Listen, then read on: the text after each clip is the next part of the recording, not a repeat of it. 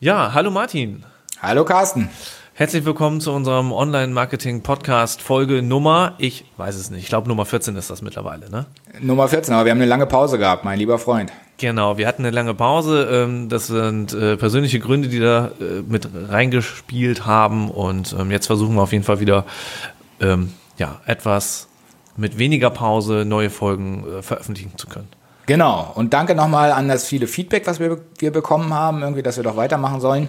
Machen wir natürlich gerne. Äh, Es waren, wie gesagt, persönliche Gründe und insofern konnte man das jetzt nicht öffentlich machen und, und erklären, was da sozusagen gelaufen ist. Aber jetzt sind wir ja wieder da. Genau. Und wir haben uns auch schon wieder neue Themen rausgesucht, beziehungsweise du hattest ein paar in der Pipeline, über die du gerne sprechen möchtest. Ähm, wollen wir, sind das, ich weiß es noch nicht so genau, aber sind das Themen, die jetzt in der Vergangenheit aktuell waren oder sind das welche, die ab jetzt aktuell werden? Nee, eher Vergangenheit irgendwie. Also keine Ahnung, beides. Ja, sehr schön. Dann Also ich habe einfach ein paar Sachen irgendwie immer no- mitnotiert und aufgeschrieben irgendwie und jetzt äh, würde ich denken, wir machen keine spezielle Themensendung, sondern wir gehen einfach mal durch, was so auf der Liste steht und versuchen das alles so ein bisschen abzuklappern. Vielleicht auch, um uns selber dann zu sagen, irgendwie, okay, das können wir ja vielleicht für eine der nächsten Sendungen nochmal äh, benutzen für, für einen ganzen Themenblock. Ja, super, das klingt gut. Und dann können wir auch so ein bisschen die Zeit aufarbeiten, in der wir jetzt vielleicht weniger Folgen veröffentlicht haben. Ja, genau. Ja, dann äh, fang doch mal gerne mit deinem ersten Thema an. Genau, also was ich mir notiert habe, am 5. März hat der Rand Fishkin äh, einen Twitter-Tweet äh, abgelassen irgendwie und da ging es um die Frage mit dem Bilder-SEO, ähm, ob es denn einen Unterschied gibt, ob die Bilder auf einem CDN abgelegt sind oder einer Subdomain oder auf der tatsächlichen Hauptdomain. Ja, die Frage richtete sich an John Müller, beziehungsweise ja, war eher so allgemein. Ähm, und es haben eine ganze Leute darauf, äh, ga- ganze Reihe von, von Leuten darauf reagiert. Äh, und ich wollte da sozusagen auch noch was zu sagen. Also letztlich ist die Frage oder, oder das, was Rand sozusagen beobachtet haben will, lautet, dass es einen Vorteil für das Bilderranking gäbe, wenn man die Bilder auf seiner echten Hauptdomain ähm, ablegt und auch dann entsprechend aufruft, äh, dass das eben besser sei, als wenn sie, wenn die Bilder auf einem CDN liegen würden. Und das würde ja sozusagen schon erhebliche Auswirkungen haben, weil äh, Bilder, gerade bei großen Seiten, ist das natürlich ein sehr relevanter äh, Faktor, was die Ladezeit betrifft und ähm, überhaupt. Also es sind ja sehr, betrifft ja oft sehr viele Bilder. Ähm, und es gab unterschiedliche Beobachtungen dazu. Die einen sagen, ja, in der Tat irgendwie, und sie haben jetzt ihre Bilder umgezogen auf die Hauptdomain zurück und nicht mehr, nutzen kein CDN mehr. Und daraufhin hätten sie beobachtet, dass die Bilder deutlich äh, im Ranking angestiegen wären. Andere haben das sozusagen ähm, nicht bestätigt. Zum Beispiel der Glenn Gabe äh, hat gesagt, irgendwie, dass er das eben bei, seinen Projekten und auch bei den Kunden irgendwie überhaupt nicht so beobachten konnte. Ich frage mich dann immer irgendwie bei solchen, bei solchen äh, Besprechungen, ob die Leute tatsächlich ständig ihre Bilder um, umziehen und gucken, was da, da tatsächlich passiert. Irgendwie, also ich, ich hätte jetzt gar nicht so viele Kunden in Anführungsstrichen oder auch eigene Seiten, irgendwie, wo ich ständig äh, Bilder entweder auf dem CDN, CDN auslager oder wieder zurückhole auf meine eigenen Seiten. Insofern kann ich das gar nicht direkt äh, beurteilen anhand von, von eigenen Beobachtungen.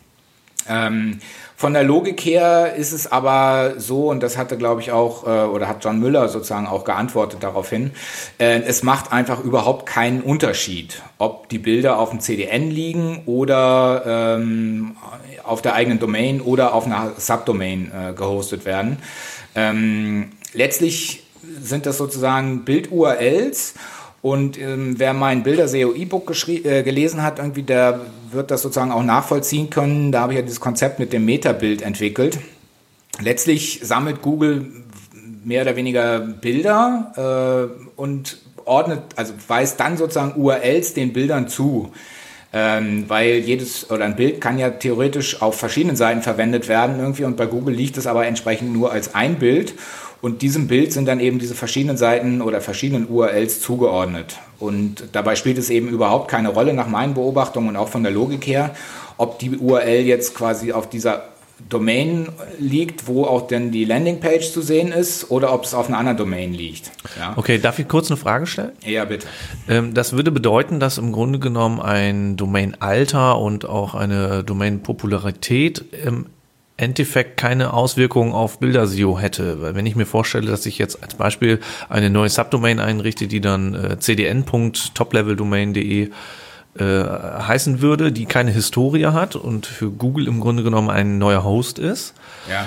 ähm, dann hätte ich damit keinen Vor- oder Nachteil gegenüber einer ähm, großes Beispiel, zum Beispiel Spiegel.de oder sowas. Genau, so sieht's aus. Irgendwie, das Okay. heißt, für das Bilderranking spielt das tatsächlich überhaupt keine Rolle und kann es auch nicht, äh, weil ähm, Google rankt ja eben nicht die Bild-URLs, sondern Google rankt Bilder.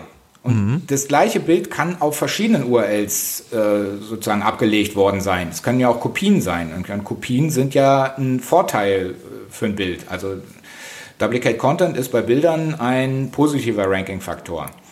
Das heißt, ähm, da, da spielen sozusagen die einzelnen URLs und damit eben der, der Host irgendwie äh, spielen keine Rolle. Okay, das Weder heißt nur Vorteil die, noch ein Nachteil, wo es liegt. Mhm, Das heißt, nur die Umgebung, wo das Bild eingebettet ist, ist letztendlich ein wichtiger Ranking-Faktor, weil wenn ich eine neu registrierte Seite habe mit frischem Content, den Google noch nicht kennt, ist das schon ein erheblicher Unterschied, als wenn ein äh, großer Verlag mit einer bekannten Seite jetzt äh, ein Bild einbindet. Richtig, genau. Okay. Ja. Gut, dann habe ich das sozusagen schon mal soweit abgehakt und geklärt irgendwie, also zumindest aus meiner Sicht. Äh, gab einige Leute, die dazu Fragen gestellt haben irgendwie und äh, also wie gesagt, CDN ähm, gibt keinen Ranking-Nachteil, äh, weil es äh, extern liegt. Im Gegenteil, es bringt sogar Vorteile, weil man die Ladezeit äh, effektiver nutzen kann, irgendwie, indem man eben die, die Serververbindungen aufteilt und damit die Seite entsprechend schneller laden kann. Okay. Insofern würde ich, würde ich zu CDNs raten. Oh, das ist eine klare Aussage, ja. Hm. Ja. Also ich meine, ich mache es fast nicht. Allerdings auch nur deshalb nicht, irgendwie, weil bei mir ist das sozusagen ähm, im Größenbereich, wo das noch nicht er erforderlich ist. Das heißt irgendwie, ich habe auf meinen Seiten irgendwie vielleicht 5.000 bis 10.000 Bilder auf den großen äh, und da spielt das noch keine große Rolle. Ja, da sind die Ladezeiten sozusagen jetzt nicht äh, erheblich schlechter irgendwie. Aber wenn man sozusagen im Millionen Klicks oder äh, Millionen Views pro Tag irgendwie Bereich sich bewegt, dann ist das durchaus relevant irgendwie und dann kann man sozusagen Serverlasten durchaus viel effektiver verteilen. Ähm, bei kleinen Seiten lohnt sich das nicht. Ja, also ich meine, für mich wäre es sozusagen organisatorisch viel schwieriger, wenn ich für jeden Bilder-Upload ständig irgendwie meinen FTP-Server wechseln müsste äh, oder den, den FTP-Aufruf oder Zugang. Äh, das das lasse ich alles irgendwo liegen äh, oder mehr oder weniger liegt alles bei Hetzner oder All-Inclusive irgendwie und dann habe ich eine Verbindung und wenn ich was neu mache, dann lade ich es hoch und fertig ist.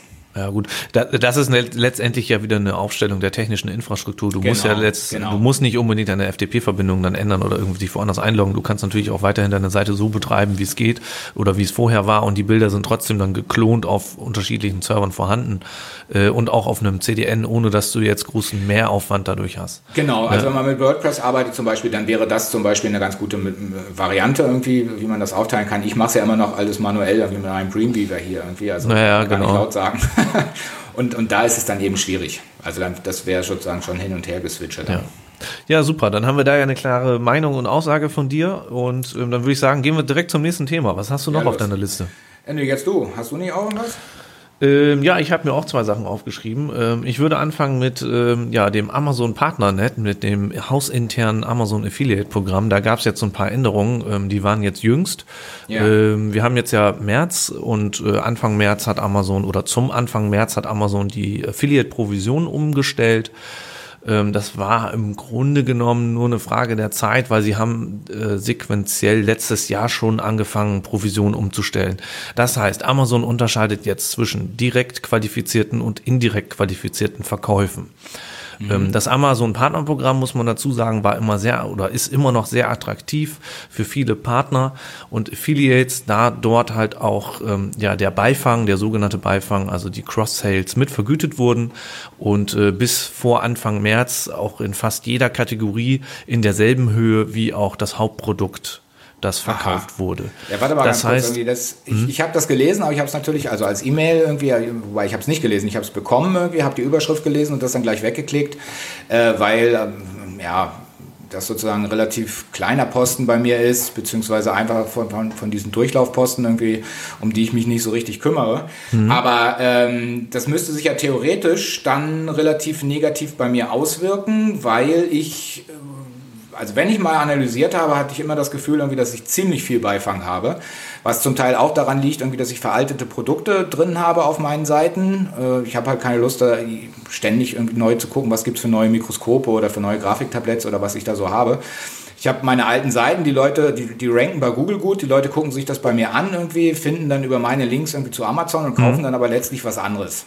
Ja. Okay, was, oh, lass mich, lass mich das kurz, genau, lass mich das einfach kurz zu Ende ausführen und dann habe ich quasi eigentlich auch schon alle Fragen, die du jetzt hast, äh, damit beantwortet. Sehr gut. Ähm, und zwar sieht es so aus, als reines Beispiel, wenn du vorher für die Vermittlung von Produkten fünf Prozent bekommen hast in einer bestimmten Kategorie und du hast einen direkten qualifizierten ähm, Verkauf ausgelöst, ähm, dann hast du diese 5% bekommen und wenn dann jemand als Beispiel in deinem Bereich Künstlerbedarf, sagen wir mal, jemand hat ein ähm, eine Staffelei gekauft ja. und legt sich aber auch noch äh, eine Zahnbürste mit in den Warenkorb. Dann hast du für diese Zahnbürste auch die entsprechende Prozentzahl Vergütung bekommen für die Kategorie, ich glaube, das ist dann bei Gesundheit oder Haushalt drin gewesen, sagen wir mal sechs Prozent. Ja. Am Ende hast du also für beide Produkte, die gekauft wurden, ähm, die volle Höhe der Provision bekommen, obwohl du im Grunde genommen nur das erste Produkt aktiv wirklich beworben hast. Ja. Und ähm, da gibt's jetzt einen Unterschied. Und zwar wie folgt. Einfach um bei einfachen Zahlen zu bleiben, bleiben, gehen wir mal davon aus, wo du vorher 5% bekommen hast und 6% bekommen hast für den Cross-Sale, ja. würdest du jetzt für den direkten qualifizierten Verkauf weiterhin deine 5% bekommen, mhm. aber für den indirekten, äh, in, ja, indirekt und indirekt qualifizierten Verkauf würdest du nur noch 1% bekommen. Das heißt, ja, um deine Frage zu beantworten, im Grunde genommen würde sich das bei dir ähm, negativ auswirken, aber, jetzt kommt das große Aber, Amazon selber sagt auch, Mensch, wir haben ein großes Interesse daran, dass wirklich nur qualifiziert, direkt qualifizierte Verkäufe ähm, äh, äh ausgelöst werden. Also bekommst du nicht mehr fünf Prozent wie vorher, sondern wir erhöhen gleichzeitig in diesem Schritt auch noch die Provision für die äh, guten Verkäufe.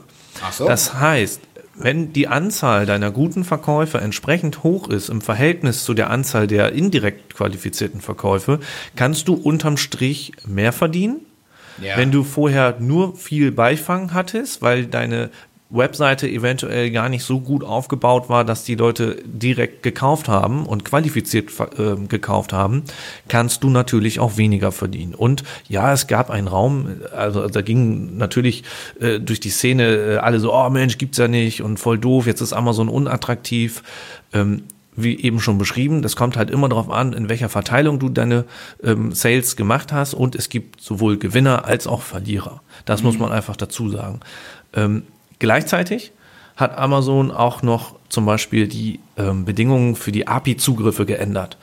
Ähm, es ist jetzt so, dass du innerhalb von 30 Tagen, äh, jetzt muss ich gerade überlegen, ich glaube, es waren Minimum drei qualifizierte direkte Verkäufe über die API generieren musst, damit du weiter Zugriff auf die Amazon API hast. Das heißt, eine Webseite, die sich im Grunde genommen um nichts kümmert und einfach nur immer irgendwo irgendwelche Cross-Sales generiert hat, ähm, und das halt nicht zu einem qualifizierten Verkauf geführt hat, ja. läuft in Gefahr, dass nach 30 Tagen die API für diese Seite abgeschaltet wird, was nicht heißt, dass man das Partnernet nicht mehr benutzen kann. Das bedeutet nur, dass man über die Schnittstelle keine Informationen mehr abrufen kann. So. Ach so. Ne? Das ist okay. natürlich dann auch wieder für einige ähm, relevant, ähm, für andere Leute weniger relevant. Und weil die Frage wird aufkommen, diese Provisionsänderung, gibt es nicht in jeder Kategorie. Man kann sich im Partnernet äh, einloggen ins Partnerprogramm von Amazon und da hat man eine Übersicht.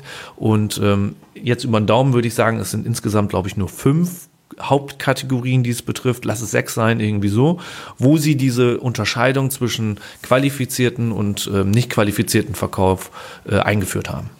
Okay. Ja. Jetzt habe ich leider doch immer noch Fragen dazu. Ja, hau raus. Also, als erstes, ähm, nehmen wir, bleiben wir bei dem Beispiel mit den Staffeleien im Künstlerbedarf-Blog. Ja. Ähm, eine Staffelei kostet irgendwie, keine Ahnung, 800 Euro oder so und das ist tatsächlich ein Produkt, äh, was nicht so oft gekauft wird. Ja. ja. Und wenn man einmal eine hat, dann, dann kauft man sich auch keine neue, weil die hält für den Rest des Lebens. Ähm, da kann es durchaus passieren, wenn ich jetzt so nur Staffeleien sozusagen auf meiner Seite hätte, dass es tatsächlich weniger als drei sind pro Monat. Ja. Jetzt habe ich ja aber ein Plugin dafür, für den Amazon Import. Ja? Mhm. Ähm, und für das Plugin habe ich auch bezahlt. Was würde dann passieren, wenn ich sozusagen jetzt diese drei Staffeleiverkäufe nicht erzielen würde? Dann würde das Plugin entsprechend auch nicht mehr zugreifen können, richtig? Wenn die API seitens Amazon für dich geschlossen wird, kann das Plugin nicht zugreifen. Das bedeutet aber nicht, dass die Funktion des Plugins ähm, kaputt ist. Also das Plugin funktioniert weiterhin, nur leider nicht mehr mit deinen API-Daten. Das muss man toll, einfach das, so sagen. Das, das ist ja da, das Erforderliche. Also wenn genau, ich, wenn da ich kannst Daten du, importieren wollte, das bringt dir erstmal nichts. Genau, das bringt dir erstmal nichts, aber es kommen ja vielleicht Leute auf die Idee und sagen, das Plugin funktioniert nicht mehr. Nein, das ist dann nicht so. Das Plugin mhm. funktioniert weiterhin. Nur du hast halt im Grunde genommen nicht die Richtlinien von Amazon erfüllt, um äh, über die Schnittstelle weiterhin Informationen abzurufen. Und, so jetzt nochmal dein Beispiel. Du hast eine Staffelei verkauft für 800 Euro.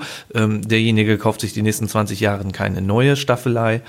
Aber er geht nochmal auf deine Seite und du hast vielleicht dort auch Pinsel und genau, ähm, ja. dann kauft er einen Pinsel und dann würde natürlich auch dieser Pinsel zählen, sofern er direkt dann auch diesen Pinsel innerhalb der Kategorie kauft. Um das Ganze nochmal zu verdeutlichen. Kauft jemand nach dem Klick auf dein Produkt, was du bewirbst, innerhalb dieser Kategorie ein Produkt. Das muss dann keine Staffelei sein. Wichtig ist, dass zum Beispiel auch der Pinsel und die Staffelei in der gleichen Amazon-Kategorie sind. Ja, ja. Wenn er dann einen Pinsel kauft, dann ist es auch ein direkt qualifizierter Verkauf, so laut Amazon Partnernet. Ja, mhm. das erstmal jetzt hier ohne Gewähr. Ähm, und dann bekommst du auch dafür einen qualifizierten Verkauf gut geschrieben. Das muss man dazu sagen. Kauft er allerdings jetzt Schuhe, ja. wo er dann nicht in, dem, in der Kategorie Künstlerbedarf ist, sondern in der Kategorie Kleidung, dann wäre es ein nicht äh, qualifizierter Verkauf. Okay. Das ist natürlich insofern schwierig, weil jetzt gerade beim Beispiel Pinsel, äh, ich kenne mich letztlich mit den ganzen Kategorien und Amazon irgendwie nicht so wirklich aus. Ja? Ich lasse das eigentlich alles nur so laufen irgendwie. Aber bei den Pinseln weiß ich, dass die sind sozusagen in verschiedenen Kategorien untergebracht. Da ja. gibt es welche, die sind bei, da gibt es glaube ich Kategorien, die heißen eben äh, Haus- und Heimwerkerbedarf oder sowas. Und dann gibt es aber noch eine andere Kategorie, die ist eher sowas wie Hobby und Freizeit. Und dann gibt es, glaube ich, auch noch so Schminkkategorien äh, irgendwie. Und, und in allen Kategorien gibt es aber Pinsel. Und zwar solche, die man auch künstlerisch verwenden kann irgendwie, ja. Also ich glaube, ich habe sogar auch Pinsel irgendwie, die sind tatsächlich bei Schminkbedarf drin, so ganz feine irgendwie. Ähm, das wäre dann ja sozusagen eigentlich nach den Amazon-Richtlinien, nach den neuen, irgendwie dann eben kein qualifizierter Verkauf mehr. Jein, das liegt, also wenn du diesen Pinsel auf deiner Webseite bewirbst und er geht mit einem Klick direkt in äh, zu diesem Produkt des Pinsels und er ist in der Kategorie Schminke und er kauft ah, ihn, okay, dann zählt ja. es trotzdem. Es geht nur darum, dass wenn du ein Produkt anklickst auf deiner Webseite und du wechselst dann auf Amazon in eine andere Kategorie und kaufst was dazu, ja. dann ist es kein ähm, qualifizierter Verkauf.